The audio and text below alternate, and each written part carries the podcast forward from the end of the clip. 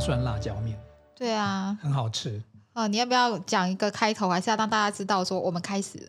我我们喜欢这样子聊着聊着就开始。对啊，刚哎，我真的一定要讲一下，我从来没有吃过这样。是会很会。瑞人超能有没有？我这样直接 Q 他就来了。我跟你讲，那个把你把我当狗一样，变成那个反应哦，习惯反应。这是我们主持人的反应，这就是我们 Podcast 特殊的地方啊。对，他把我训练成这样，那个叫什么？训练很好的狗。对对啊，你看我现在多好。哎，他这个，我跟你讲，我一定要跟他说，你说这个是有谁去吃过？然后古娃娃，你们这面是怎样？就是。就是新鲜大蒜跟新鲜辣椒啊，就这样，还有橄榄油加下去清炒。而且他说我们现场呢，先欢迎诗慧都直接来的，他忘记说我们现在先去很先欢迎一下，哎，先欢迎一下啦。好，我们来欢欢迎最好吃的面，没有欢迎这个 哈宝哈宝宝创业夫妻哈，对，好，那请那个对两位先跟大家 say 个 hello 一下。Hello，我是后影，大家好。Hello，我是博文，大家好。好，这两位呢是桃园非常有名的早午餐店，《神雕侠侣》早午餐。对，娃娃说我们是桃园之光。对，因为他这个面，我刚才一吃我吓一跳，因为我有做餐饮、意大利面这些，但是他那个面一吃有分前进跟后进，前进那个酸味哇超爆的，我我第一次吃到酸味这么爆的意大利面。我听人家品红酒有那什么前进后进，你这个意大利面也常常吃东西啊，然后后面还有那个辣味，而且它整个面是。就是你会吃到就刷嘴，你知道吗？嗯、就吃了就停不住，一直想吃，一直想吃。对对啊，嗯。所以那个网红去就说这是桃园之光，他呃，哎、欸，他不是吃那一次而已，他是吃他在读大学，他因为他是名传的学生，他读大学期间他常常吃，然后所以，所以你们名传龟山那边有一家店吗？有有。Okay, okay. 然后后来他毕业之后就吃不到，然后有一天他要录节目的时候，他不知道为什么去录了一个，就是请人家去我们板桥的英式店去买了一包哈宝宝的东西，然后包括大蒜辣椒面，他就来录自己录了一集六分钟的影片，然后来介绍我们家的。然后我们自己看到一吓一跳，想说哇塞，古娃娃录一个六分钟的专辑来介绍我们家，他不知道会讲些什么，很怕他讲一些很恶毒的话啊，吃到这个呸难吃，就还好都没有。还好没花，全部大蒜辣椒面，它全台湾九十八家，一定要去吃，因为它的价格就有八十九块，超值超值，真的。嗯，谢谢谢谢。我们 之前那一集有访问到两位哦，就是说你们开的第一家店嘛，然后你们是从学习开始，然后看别人怎么样好的东西回来之后去研究，然后找出那个配方，然后但是又很坚持要让大家很平价去吃到这些产品嘛，对不对？是。我们就从这个故事开始哈。后来你们这个整个那时候研究的这些产品是现在的基础吗？现在市面上看到这些产品有蛮多都还在菜单里耶。那个时候研发的，其实我们有培养了很多的老客人。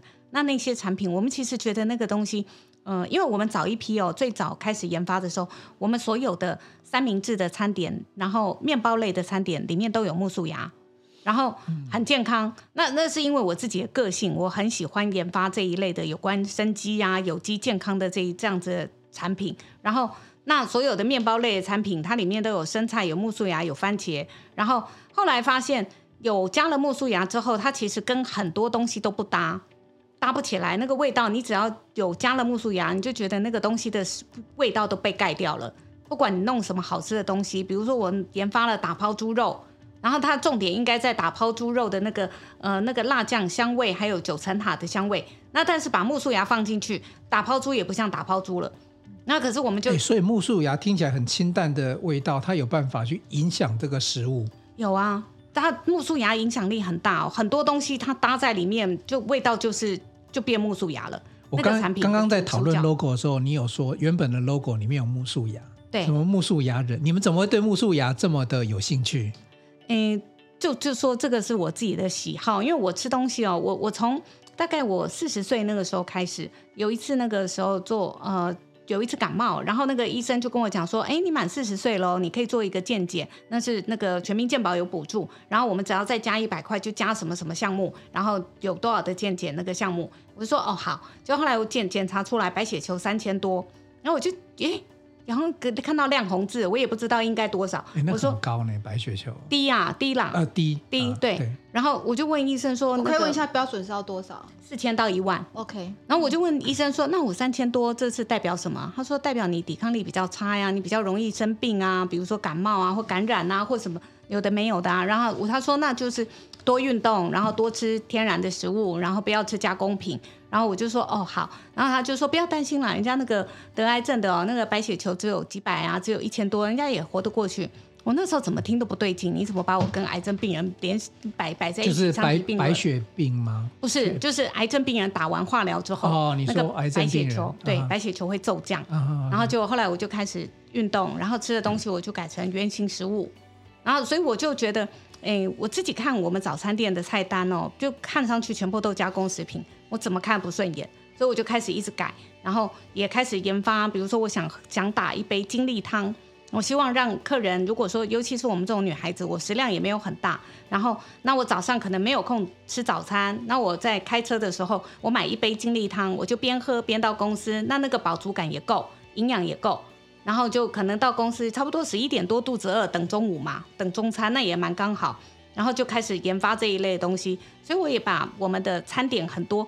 都加，比如说加木薯芽，然后研发现打果汁，然后研发那个果菜汁，然后还有那个用全麦，呃，全麦全部面包都用全麦吐司，然后全麦汉堡，全麦蛋饼皮，然后生菜沙拉真的很赞哎，对，生菜沙拉真的是生菜很好吃，对，无糖的饮品，无糖绿茶，无糖豆浆，有全部都有。我现在吃的喝的芋头奶也是无糖的，对，然后那个鲜奶是无糖，然后那个芋头我们做低糖的，做低糖的芋泥，所以。就是全部的方向，我们都朝这个方向去研发啦。那这个方向研发，它当然是要付出很大的代价。比如说，我们为了研发那个果菜汁、那个精力汤，真的是神农氏尝百草，不知道倒掉多少。然后每一次打出来，然后给全公司的人试喝，每一个人都是捏着鼻子，然后皱着眉头试喝。大家都把最后把那一杯嘟到我面前，就说这个只有你有办法喝啦，谁有办法喝得完这一杯？然后最后我们研发出来一款，就是。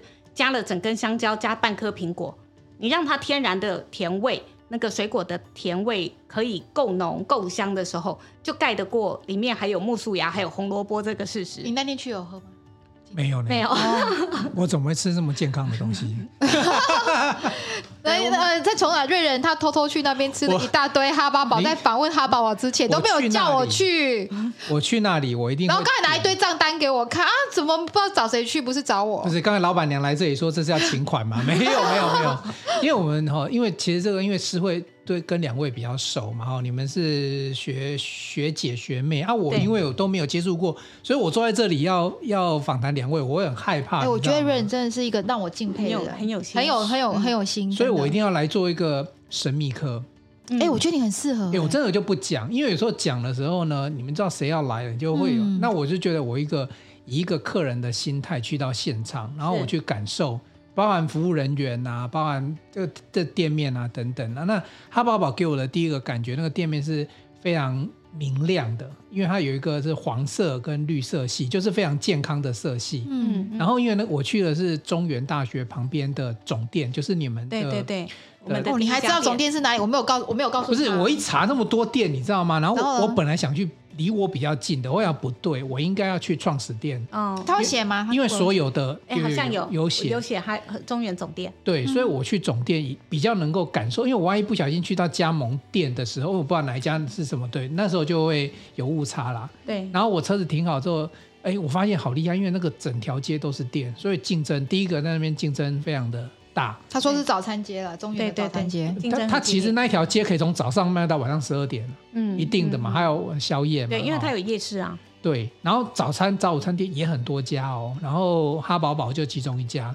然后我觉得我我我先讲我的印象好了，我我点的那个菜单啊，因为你们也是用这个，好像也是快一点那个系统。哦，对对，那因为手机点餐，但是你们还是保留一个传统点餐，因为我看还是有客人会到柜台点餐。对对对，习惯性没有有有时候是改不了，有时候是柜台美眉比较漂亮的时候就不想跟机器人。这应该是见人穿什的专利，柜台美眉特别漂亮。对，那我还是我就表示我们非常的那个科技化，我们就现场点，就是我用手机点餐。那手机点餐有个好处就是哈，就我不用不好意思点这么多，因为有时候你看到，我以为你昨天拍的那一堆都自己吃完了。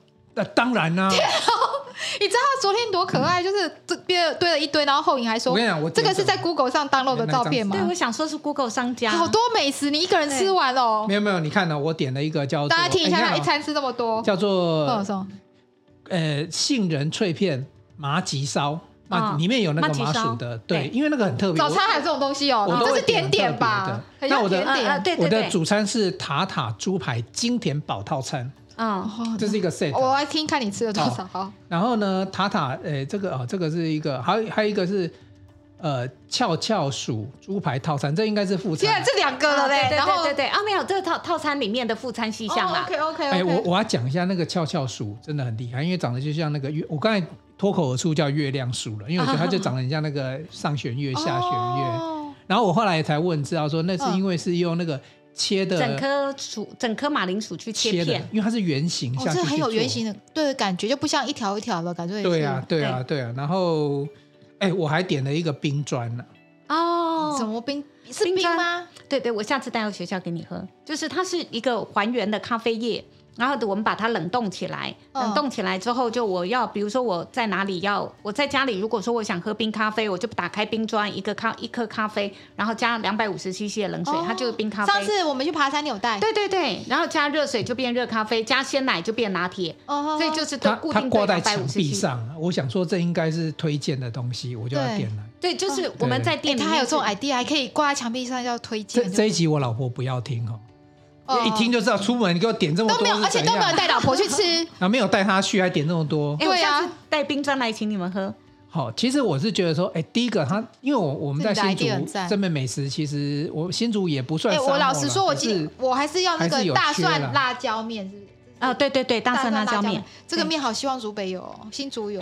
哎，我们现在我们的节目是。晚上九点。哎，我想知道他们怎么发迹。刚才讲到说他那个，我们讲点别的啊。听到没有？听到一个月营业额卖了一百多万，竟然没有赚钱呢？这次一百多万的营业额怎么会不赚？这这怎么后来发生的？找顾问然后说什么？对对对，OK，聊一下聊一下。其实这个真的，嗯，我觉得很多餐饮业的小老板，大部分都有这样子的问题耶。因为我们大部分我们餐台湾的餐饮业是非常佛心，然后对客人对消费者非常好。那我们的想法就是不能怕客人吃。那你怕客人吃，客人就不会再上门嘛？对，所以我们就尽可能的多给，然后价格拉不高。那因为我们没有没有不够品牌的姿态，我的那个气势太低，所以我不敢拉高价格。然后那我们也没什么设计可言。我除了餐点给的很丰富，然后很好吃之外，我们也没什么设计。那客座区很舒服，很舒服，也就是摆摆沙发、摆椅子，然后让客人坐得很宽敞、很舒服，但是也没有设计。所以我们其实没有一个品牌的感觉，那你价格也不敢拉高，然后我们卖那个价格，以为以为这样子客人生生意，以为生意很好，然后客人源源不绝，这样就代表很好，可是其实是赚了一身疲劳啦。那那个时候没有管理的概念，后来在请了第一个顾问之后，然后他开始一直大幅的纠正我们，改这个改那个改这个改那个，然后他就问我们说，哎，要不要参加个奖啊？就是政府的奖项，哦、拿个奖，拿个奖，加个光环，对于你们品牌发展会更有帮助。请顾这顾问超值得，我可以问一下，一个月顾问费多少，可以帮你省这么多钱？好像那个时候一个月五五五万块左右，我觉得他给你省的不止五万块，因为 所以你们后来真有去拿奖吗？对，我们后来那时候他就跟我们讲说，哎，你们早餐店可以做到开发票，这也是台这也是创举嘞，桃园之光，桃园之光 算是领头羊嘞，早餐界的领头羊。然后就我那个时候，因为我们其实开发票的时候是那个台北有一间很有名的豆浆店叫富航豆浆，哦，那跟富航豆浆同时期。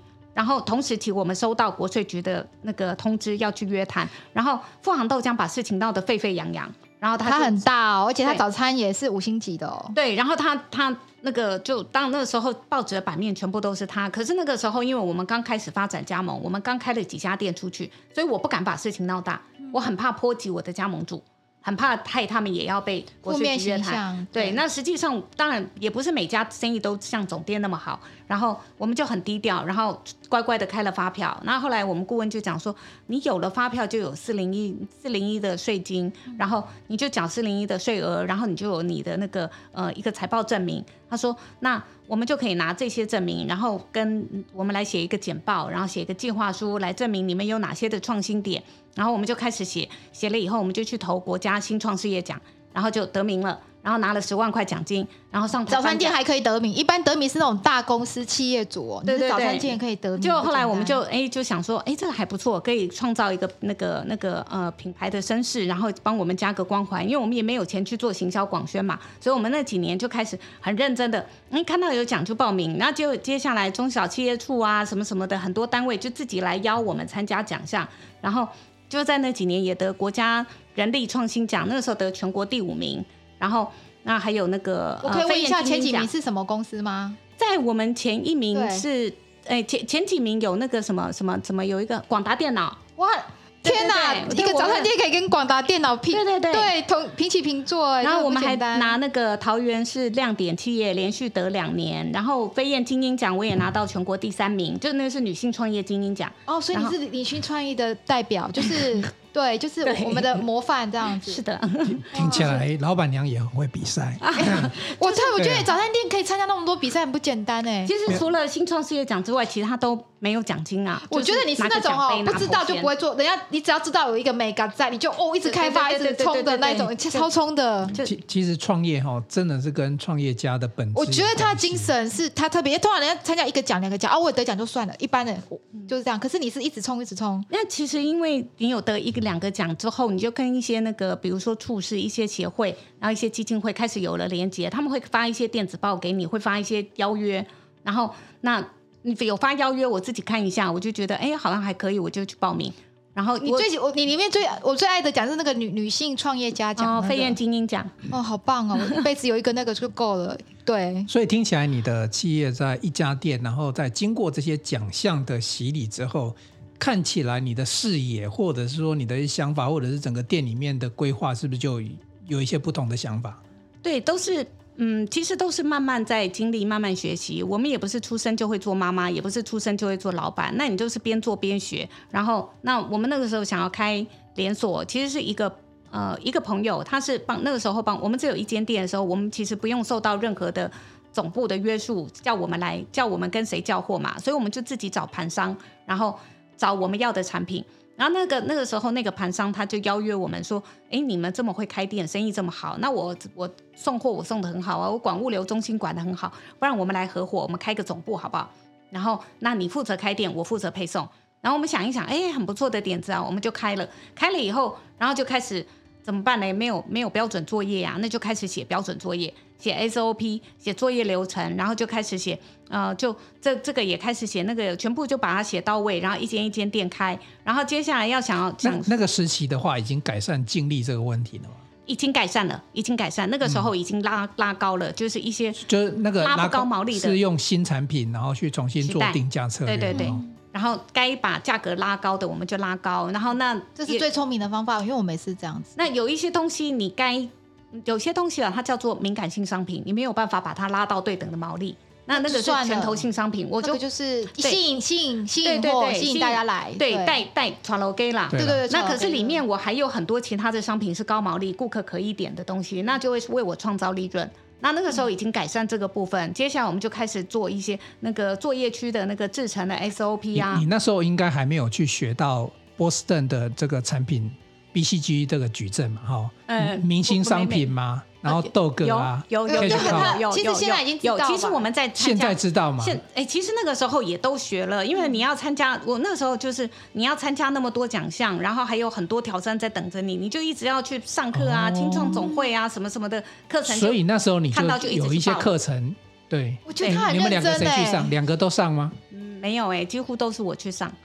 就是我跟你讲，你老公很伟大，他去工作做苦力，他他一直在店里让你去上课，这个老公很伟大，对呀。博博文讲一下，那时候你们是怎么分工的？一个充电，然后一个一个固电，一个固电，因为他去上课啦。其实是应该是说，从他怀第二胎的时候，哦，因为第二胎的时候怀孕之后，然后他就待在家里顾小孩。那在家里顾小孩花了两年的时间。那这两年呢，后面慢慢他就开始淡出店里面，那店里面就有我跟请了几个人来经营了。然后面要开始在做后面连锁这些事情的时候，他开始就去学习一些管理上面的功课啊，然后包括电脑的一些学程那些，这是慢慢的才进入到我们刚刚讲到说去参加一些奖项，然后去上课，大部分是他上，那当然我有上一部分的课啦，其实最好笑的是有一次，因为刚刚前面有提到说，我们以前有个大姐不是会用麦克风点餐吗？对啊，都沙哑，而且每天叫哎、欸。我刚刚原本想补充个事情，是因为他们为什么在每一次他们都会很辛苦的，呃，用麦克风点餐常常会沙哑的原因，是因为有一个口气不是很好的老板，脾气不是很好的老板，那个人就是我。因为那个时候没有电脑，也没有所谓的什么 POS 可以出标签，那时候全部要靠人脑，也就是说。店长他们会在前面点餐的时候，比如说，来，现在听着哦，卡拉鸡腿下两个，下一个猪肉，下一个香鸡，下两个荷包蛋，然后下两个尾鱼蛋饼。我要流口水，他再讲下去，我要流口水。就类似这样子，噼里啪啦就来一串。那我们脑容量小嘛，那记不住，那记不住的时候，等一下，不要再讲了，然后他就不敢讲了。然后我就停着，然后我开始就自己思索一下。过了一会，我开始问他，他刚刚到底讲什么东西？这些事情每天重复的。所以你在后面是要做的那个人。对，我就是在现场在监台煎东西那个人。哦。然后前面他就开始给我下一些，比如说下什么料啊，下什么东西。可常常就发生在这过程当中，我就自己脾气控制不好，所以就会有点失控。最好笑的一个笑话是，呃，我记得有个尾鱼蛋饼，那时候是后影站点餐，然后我在站煎台。那最好笑的事情是因为前面很多东西一直来嘛，我就记不住。那寄到后面说，那鮪鱼蛋米要加辣，然后我说好，知道了。啊，过了大概两分钟，做一做。那鮪鱼蛋米要不要辣？他说要。好，然后过了又再过一分钟，我就问他说，那我鱼蛋米要不要辣？那就这次回答我的不是后引的，是我那客人，老板要。好可爱哦，哦。就是这种事情，那时候在那个时候没有没有进 POS，没有这个所谓电脑点餐之前，每天都层出不穷啦。然后每天好像在吵架打仗一样。太忙了。对，后面就是。他透过他，其实他讲了一句话。那时候我们进电脑那一年，也应该是全桃园，不敢说全台湾啦，全桃园可能是找午餐店第一个进 POS 就是我们。那 POS 那时候，其实那时候跟那厂商在谈这件事情的时候，他讲了一句话很经典，他说：“我要让这些早餐店在很不就在几年之内都追不到我们，就是我们希望可以超。”可那个时候我们装进电脑那个时候也是真的是，那是几年的时候？呃，我想一下。十年前，呃，十几年了。哦，那很早哎，七年了吧？对，至少有。那应该是第一名了，因为后来很多餐厅什么也是后来十年前才开始装，你们这样很早哎。对，我们那个时候在早餐业是没有 POS 机的。那那个时候我们有听说有一间茶饮店有，然后我们就找了 POS 商来帮我们做设计，然后。所有的备注啊，那那时候他就讲说，哎，茶饮店设计的一般都是什么去冰啊、无去冰啊、少冰多冰，然后无糖啊、半糖之类的。然后我说我们可不止哦，我们有还有花生酱多、花生酱少，不加花生酱。然后 真的假的？对对对，就是我们的那个注记啊，品相备注起来有一百多样。那那个时候就把我们那个 POS 厂商难倒了，他就说没有人这样下注记的啦。可是，一般三明治你花生酱，你都说我我点花生酱的牛肉堡，就这样，你还有花生酱多少这样子？不是真的。有很多客人各种各种口味都有，比如说他点火腿蛋三明治，跟我讲说他要抹巧克力酱，那问我可不可以？那我们当然就尽可能满足客人啊，通通的，比如说，嗯呃，客人的荷包蛋要去蛋黄，不要变态，没有，我不能这样讲，不好意思，这个客人不好意思，卡拉鸡腿要去鸡皮，鸡皮还有可能，真的真的，可是类似的，你要蛋要去蛋黄，可能怕蛋黄那个。那个卡路里太大，对胆固醇，对，不会自己不要吃就好了。所以其实会遇到很多，就是因为一样米养百种人，那你的客人的要求你也必须尊重嘛，因为他真的有些东西是不吃，然后你就必须，所以这时候 POS 系统，这个导入 POS 系统嘛，去蛋黄这件事。对，全部都把它设进注记里，就把我们那个 POS 商难倒了。就后来我们还是想办法生出来。那生出来的时候，客人他不不懂这个系统，他也不知道要怎么应付我们新的点餐方式。我们就在店里放了很大的两张大看板，然后写上点餐步骤：一，先到里面找位置；二，拿起点餐单画上点餐单；三，走到柜台跟柜台人员附送你的点餐项目。这听起来不是。正常流程吗？可是那个时候，十六年前呢？十六年前很新哎，十六年前没有，十六年前这些真的，呃，客人都不不不知道这些流程。他们走进去画了单，他走过来就丢给你，那他不知道要先跟柜台人员点餐，点餐，然后点餐完还要结账。那所以那个时候客人其实是经过一般教育，的店都是后结嘛。我觉得这个可以打入年轻人的，因为年轻人就喜欢这种的。对，你们我们也年轻人很多，我觉得也是。导入这个 POS 那时候才能做到一百多万，不然正常没有办法啦。你靠用喊的哦，真的是那个那个没办法。我们那个时候做，我在点餐区的时候，我常常在假日的时候收到客人的点单的时候，我直接就要抬头先跟他讲说，要等半小时以上哦，可以等吗？他说可以，因为我们前面是放了一个板夹，然后板夹夹了那个那个板夹可以夹八张单。现在很多早早餐店还在那夹。然后那个第八张单后面，我是放了厚厚的一叠，所有八张摊不开来的，通通放在夹在后面。所以我拿到单子就先把它夹到最后一张，告诉他说可以等吗？他要等半个小时，我就帮他夹上去；不等我就把点餐点单还他，下次再来。哇，生意好好哦，好羡慕哦。这个是生意大家都很羡慕的部分。对啊。对啊，所以当然，当然这个就是靠什么？靠我们的学习以及导入一些系统去解决我们的效率问题嘛。是，所以这时候博文就不用在那边跟前面一直喊说要不要加辣，然后还要客人还要回，这个客人也受不了了。对，对我我听你们这样讲，我有一个很大就是很少早午餐很要求 logo 设计，他有三代。他刚才在跟我们介绍，我我有一点被。其实这已经走品牌之路了，因为要进到你怎么会有这么这么深的概念？就是要走到什么木树芽长芽，台湾太小，然后把台湾变大，要变五大洲。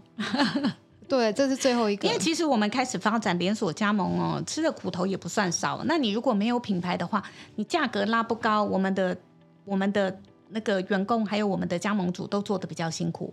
如果我有品牌的力量可以给他靠，那我价格价格。相对比较漂亮，毛利也比较好，他们不用做这么辛苦，他们可以用价质量，但他一样可以得到应有的报酬。那但是我没有品牌力之前，我就只能用薄利多销。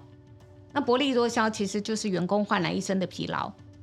做健康的了。对，哎，两位有统计过现在全台湾这个加盟的早餐店、早午餐店这种品牌有多少品牌吗？跟你们类似这样的？我我我理解的，比如说什么麦味登啊。美啊美啊，这样类似这样的话有多少？大家耳熟能详的应该至少都有十几二十个吧。那地区性像我们这种品小品牌，恐怕每一个地区大概也恐。跟的一正常有个两个，北的连锁就拉雅汉堡比较多，我觉得竹北啦，就是看到比较多。是啊，桃园也有，那天我也看到。哦拉雅是全全台是全国性的，对啊，对对对，拉雅。可是你刚才讲到一个重点，就是说那么多的连锁品牌，你们会有自己的定位啦。像你们会定位在自己是，比如说，因为你那个整个 set 看起来其实是很很有，我觉得像分量，我觉得很像早午餐，所以你真的是把那个价格拉高到午餐的价格是很合理的。是那时候你们的定位其实一开始就有往这个方向走了，对？呃，因为我们的定位哦，其实是大学商圈为主。嗯、我们自己发迹的店铺就是在中原商圈嘛。然后后来我们也是每一个大学商圈都可以交出很亮眼的成绩单，所以我们就先定位我们主要发展都先以大学商圈为主。那大学商圈好在哪里？哎，就是它不会像一般国小、国中或者是住宅区，大概八点过后，那个店家就开始在里面趴棒了。就没事做，然后对，那因为客人都进去了嘛，客人社区该出门就出门了，剩下阿嬷带孙子出来散步，那他也不会来吃西式早餐，他要去找板条买菜，顺便吃板条。然后那如果说是国小国中前面的话，那老师再出来买早餐的几率也没那么高，因为学生都进学学校了。所以后来我们锁定大学商圈，他是学生几点起床就几点吃早餐，那他上午没课的话，他中午才起床。所以他会早午餐一起吃，那我们吃到这个甜头，知道我们在中原大学商圈是很顺，整个早上都有客人，从来没有哪一个地方哪一个时间是离峰时间，所以我们就鼓励我们的店家，我们自己开店也去找大学商圈，我们就鼓励我们的加盟主也都去找大学商圈。哎，他把这个秘密说出来，我们要感谢他哦。找大学这个真的是，是这个可以成，而且刚刚还有一个更细节的，不是只有到中午而已，还有一个是你学校要找对，不是只有一。不是大学就可以，因为还要考虑到寒暑假跟这个周呃假日。对啊，我们我们找好的大学优先。那附近有住家，对，附近有住家有商圈，那这种当然是最好。比如说像中原大学，它为什么附近会有商圈？因为中原大学其实品牌的声誉还不错，这个效益还不错，所以它其实会吸引全台湾的人。如果有考上中原大学，他会从高雄过来，他会从屏东过来。来这边读，那可是如果说我们找的是一个比较普通的科大，那不会有外地人来啊，比较是 local 的人，就是我们只有桃园人会来读，所以没有住校，没有人住校，那没有人住校就不会形成一个商圈。然后再来的话，就是如果普通的科大的话，谁要读他的研究所嘞？那我们比较好的大学，比如说我们在中大、在中原都有那个都有店铺，那寒暑假的时候，我们就靠研究生来撑。因为研究生不放寒暑假嘛，所以在研究生还有校园漂亮，比如说中大校园很漂亮，然后假日大家都会惜老扶幼，然后去那边运动，所以假日生意也好，寒暑假那个运动出去玩去遛小孩的人也不会少。再加上有研究生，所以寒暑假几乎就没有看到寒暑假那个那个落差。那可是如果你是一般比较普通的科大，你第一个没有研究没有研究生，第二个是校园比较小。也没什么风景，也没有也没有湖，也没有什么可以逛，那也没有人来赏玩，没有人来玩，那没有研究生，到寒暑假像空城一样，嗯、要怎么撑？哎，你们这个观点问一下，这个是你们自己想的，还是有什么高人指点，还是这个完全就是经验？是刚才那位顾问，这好像是我们自己摸索出来的，对不对？刚开始你们两个摸索经验，对经验，经验，以前不知道啊。嗯你慢慢会摸索出一些知识的轨迹啦，发现哦，原来是这样。这个是非常珍贵的，因为我们行销学讲 STP 嘛，哈，那个 segmentation 嘛，哈，然后 target 跟那个 pricing 就是整个定位，就是你们把自己品牌定位的很清楚。是，是因为因为我们有时候常常想说，先想产品，再去想通路，再去想那个。可是你你的目标族群很清楚之后，你就知道要怎么去做。他们两个不用练 NBA 什么，就已经把这个想清楚。他这个东西应该你们清华的个案要收入他。这个是后来个案。对对，这是后来的。可是我要讲一个，就是餐饮业一个痛点，就是管理。就说你现在变成那个 SO，就是你变成电子化之后，是你原先那些人怎么？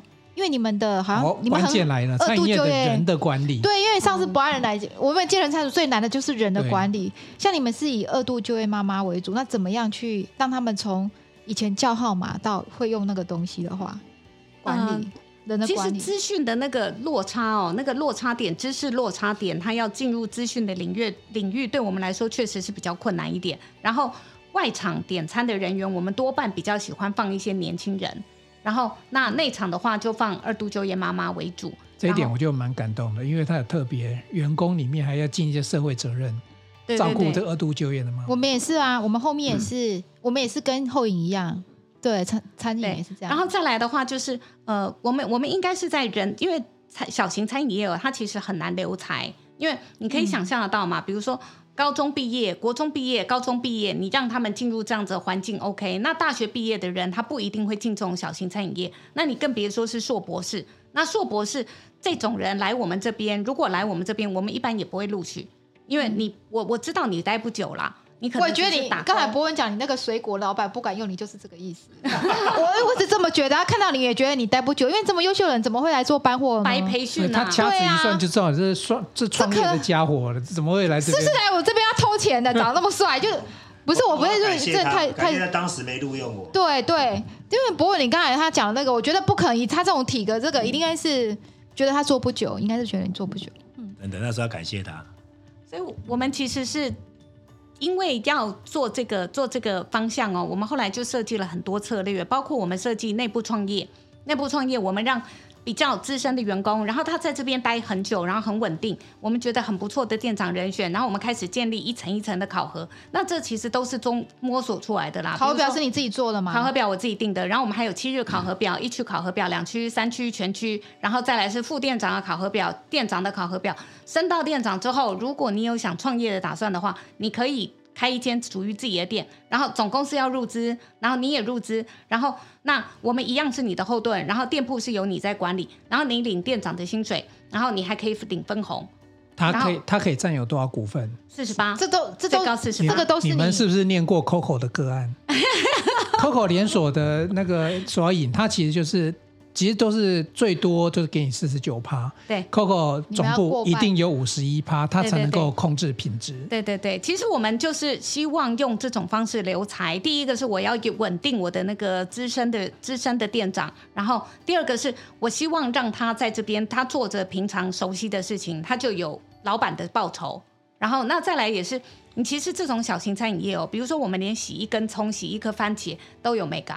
那我们不不能接受说那个水一直开开的很大，然后在那边一直洗一直洗，然后不会洗葱，不会洗番茄，什么没干。然后对呀、啊，你说番茄就远远水冲冲，然后手这边弄弄这样就好。可是其实哦，我们这种备料的工作太繁琐，每一个都有很多很多的细节要注意。嗯。那如果说我们老板自己没有在门市的话，其实那个费用的损耗是很大。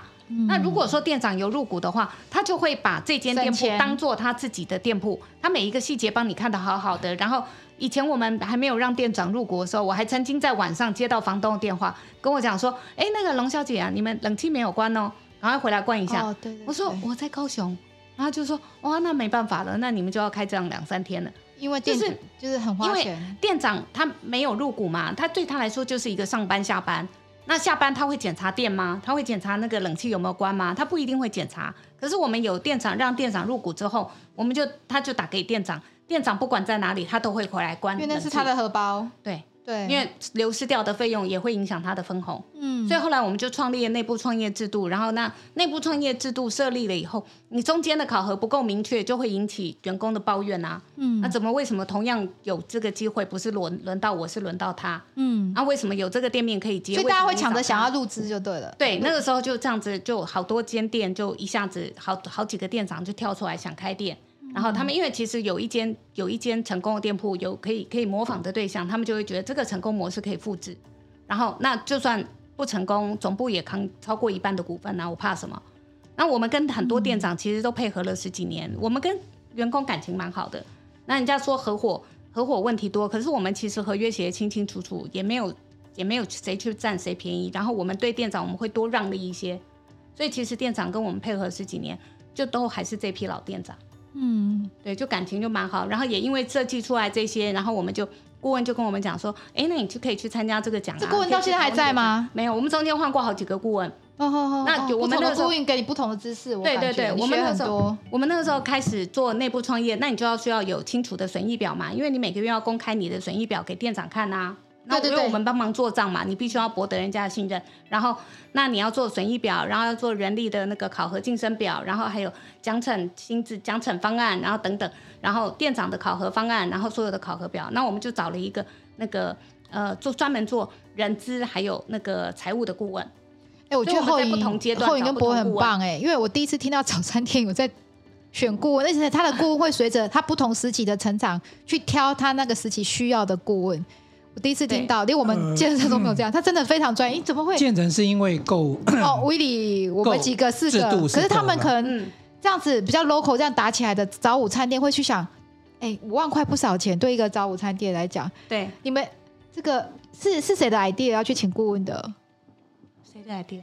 哦，是我啊。可是他说他去一定会有，他说他去请一个月。五万块，那博文，你那时候的感觉是什么？我也觉得我痛啊。对啊，获利没多少。你听给我请一个顾问。其实后影一直都走在很前面，他跟我的想法不太一样。我是比较保守一点点，可能做起事来就觉得，哎，这可行吗？我比较犹豫啊。他比较像刚刚我们前面讲到要引进 POS，那时候我是非常有，我非常焦虑哎，因为我觉得这么大的改变，刚刚最大的问题是你没有早餐店这样做啊。那为什么我们进 POS？要进 POS 之后，你要变的是要跟客人教育，你要教育客人是要花很大成本的。你要跟客人讲说，请你先选座位，然后写好桌号，写好你的点单，走到柜台排队点餐。那客人会觉得很奇怪啊，很多早餐店不会这样子啊。我坐好位置，我来了就点了就好，你就对，就给你啦，很简单。要改变客人的习惯，对，这件事情需要这件事情我们花了很多的时间跟成本去做。客人有时候会不开心，对，所以客人就不开心。然后重点还来一个问题是。好不好？我现在排队了。好，前面三四个排完了，然后我叫他，请你念给我听。哦，那客人他把他点的还要念给你听。对，为什么？因为我们希望降低失误，就是你点的，你可能知道。像我们今天在座四个人，比如说我们四个人点四个东西，可是由我代表去结账，可是我不知道你点什么。比如说饮料冰的、热的，我不知道啊。比如师傅，你点的是什么东西，我不是那么清楚。可是我只知道你化了，那所以变得会怎么样？你可能点到一半的时候，必须去啊，这个我不知道，那我跑回去问一下。就类似这样子的状况非常多，所以客人会觉得说：“那我给你看，你自己看就好，你自己输入就好了。”所以在这个事情，客人就会在一些评论上面就说到说：“他们很屌哦，他们口气很不好，哦，会会会，然后还要我们念给他听，因为你自己不会看哦。哦” 对啊，你是想减少，以为因为有些客人可能太复杂，可能点错，你想减少这种失误。因为点错之后常常发生是，我们呃可能漏点了，或者是送上去的时候还没有这个东西，这对我们来讲都是成本。那漏点的话，变的是客人他常常发现，我们我们在规范我们的员工在送餐的时候，我们点完餐会有一个总单，啊，给客人，请客人放在桌上，那客人就不会习惯放桌上，可能就放在口袋啊，放在包包里面啊。那我们为什么要那张总单？上面希望送餐的时候，每一个送餐的员工送过去的时候，可以确实把单子划掉。比如说，我现在送了一杯奶茶划掉，我送了一个沙拉划掉，他可能点了五样东西，那到最后一样东西，那个员工你可以跟客人确认，来，谢小姐，你们总共五样东西都到齐了，好，请慢用，我们再离开。可这东西不确实的时候，常常发生过一个状况，就是客人。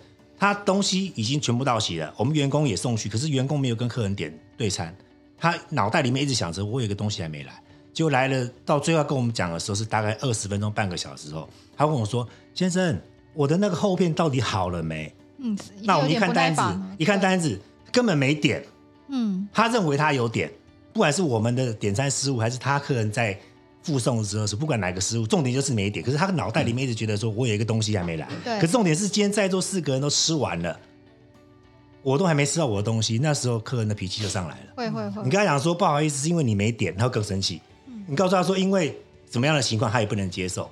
所以这都是我们讲说，事实上在这个落差上面，那时候他就进电脑的东西，我是觉得非常忧郁。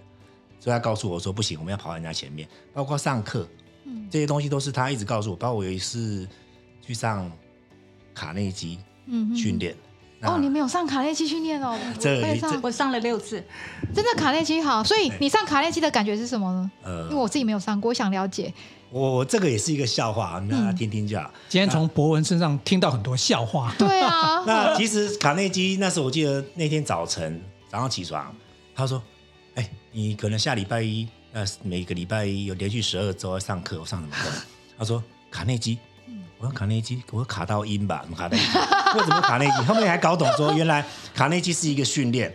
然后其实我蛮怕的，那当时蛮怕。可是我也听说，后来仔细搜寻，他说，哎，原来卡内基训练会让人家听说有些人会会会哭啊，会很感动啊，会会产生一些很多的变化。了解自己。对对对对对，我那时候就我抱着一种，其实我是蛮，我是客家人，客家人有一个精神叫。硬颈就是很应景，我老公也是应景，对啊，这也不是应景，就是有点有点有点比较。你们两个都客家人吗？我我而已，他他是外省人，对，OK OK，就是拉不下脸去一些事情。对，那时候我就抱着一种看笑话的想法去上那个课，就上到第二讲的时候，我就觉得让我很感动。你哭了？呃，第二讲的时候，他讲了一个荣耀时刻，老师跟我讲说，你这礼拜回去要做这个荣耀时刻的一个课作业哦。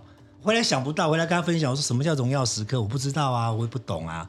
讲讲回来想，他说你就想想，在你人生这一段时间当中，哪一件事情或哪一个故事让你最感动？我就把我刚刚讲那个去水果行应征那个事情拿出来讲。哦，那个不是让你觉得最丢脸，是让你最丢脸了。可是因为他啊，所以我坚持。那个时候我还有只有十二家店的样子，好像十二家还是十一家。那时候我在那个分享的一分半钟九十秒，我就说谢谢那个老板。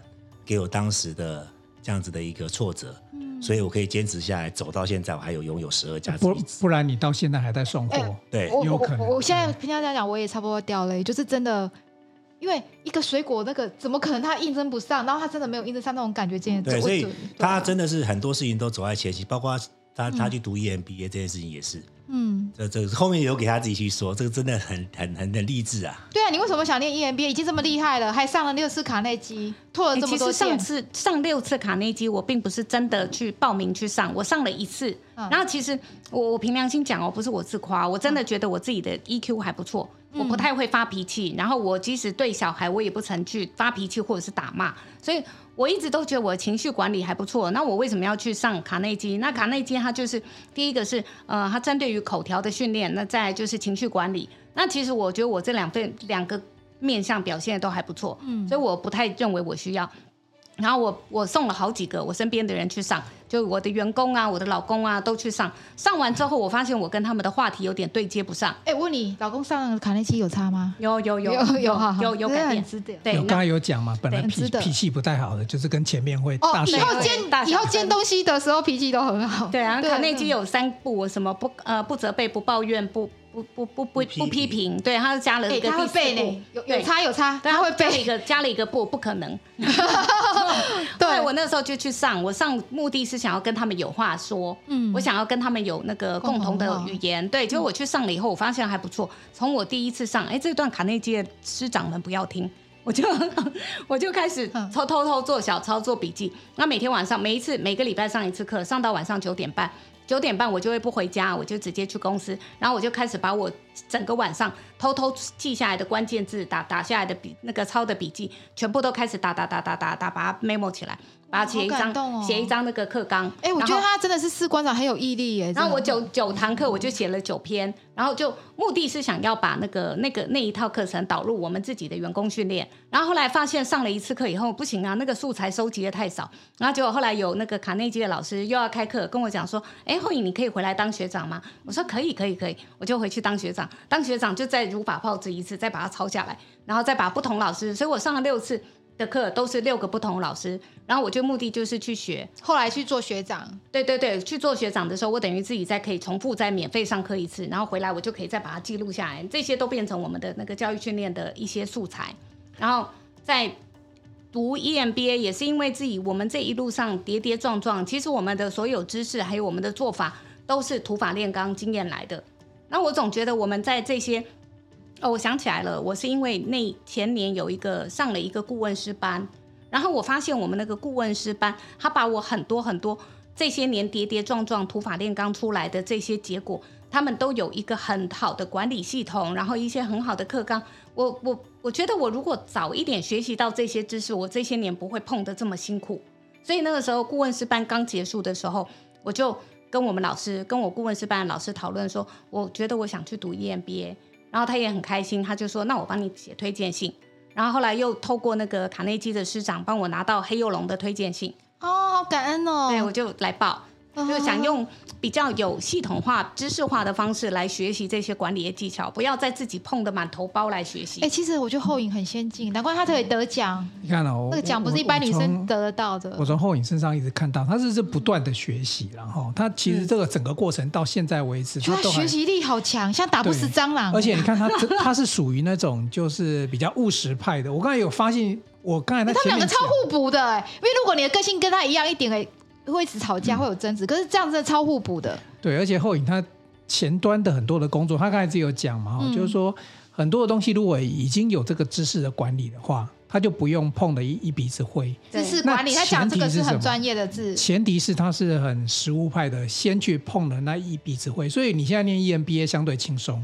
对，你有没有发现这些东西其实是帮你的过去的知识做一个整理而已？嗯，你都遇过嘛？对对对啊，所以我说哈宝宝都可以变成 那个人家哈佛的个案，你都可以变成台湾的个案。我还是希望哈宝宝早餐要在竹北，因为我刚才吃了他大蒜那个大辣面。大蒜辣椒面，大蒜，你知道吗？我对蒜头是敏感的，就是我吃的时候会一直口渴。嗯，可是它这个吃完没有蒜味，它蒜头放那么多，要不然我吃通常吃一点就会有蒜味，它这个没有，我一直念了很久。哎，好来，叫他要来啊！没有，这集就是要他来这里。最后一题，嗯，什么时候来我们新竹？对啊，对啊，你一定要来这里看。哎，我们新竹人很可怜，这里是什么文化沙漠？听众如果有要加盟，你听到一个这个创创办人夫妻啊，他们这么有制度的去把这个品牌，很有智慧，他们两个超有智慧的。对，有兴趣请打空吧空空。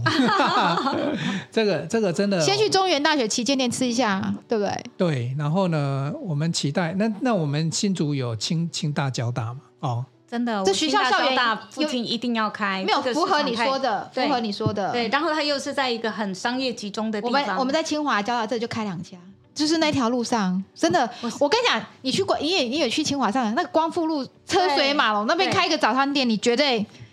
好了，过去都看到了。这个等一下我们吃见人餐厨的时候，我们来好好聊一下。那边有空，那边有空白的，有空白的。这个因为这里面做早餐店这一集哦，也听了很多，从前面一集哦到这一集听了很多。其实你看很务实派的他们在创业，可是呢碰了一鼻子灰，这背后代表了什么？代表是他们真正去实践管理里面很多的定义，但是是倒过来的。对，人家是学了去做的，对，对，你们是先做，然后再回来整理这些知识。所以我相信哈宝宝这个品牌应该有机会再往更大，或者是更更。更更久远。来，我讲他破百家了，十八家小 case，只有在杨美桃园呢他会破百家。好，我们非常期待。托师会的福，托师会 在新竹至少也要有一个十家，至少对啊，我们 我还要每次跑到中原旗舰。哎，我要开一百公里来回一百公里去试哈，可以吗？两位，我们很期待哈，加油加油！感恩大家，感恩。那我们很期待有机会在每个地方都可以看到这个品牌。哎，我们新年第一棒是他们哦。哎，是啊，真的吗？本周就会出来了哦。对，应该是星期五晚上九点三十八。这一集特别快，今天录，明天上档。哦，真的 真的。对，好，那就很期待你们有更新的故事，然后更棒的品牌故事来跟大家分享。谢谢，谢谢啊，爱你哦。好，拜拜。到这里哦，拜拜，拜拜。